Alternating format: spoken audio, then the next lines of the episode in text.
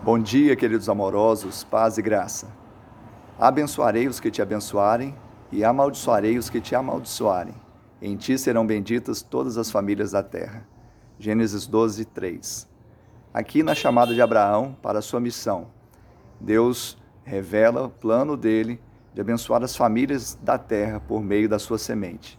Não propriamente Abraão, mas a semente que estava nele.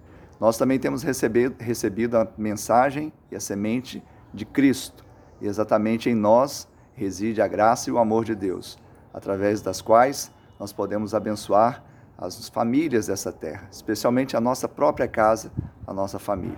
Você seja um agente de milagre dentro da sua casa, sabendo que a missão mais iminente, mais urgente e mais relevante é na sua própria casa. Que Ele te abençoe e te dê uma semana de bênção e vitória, em nome de Jesus.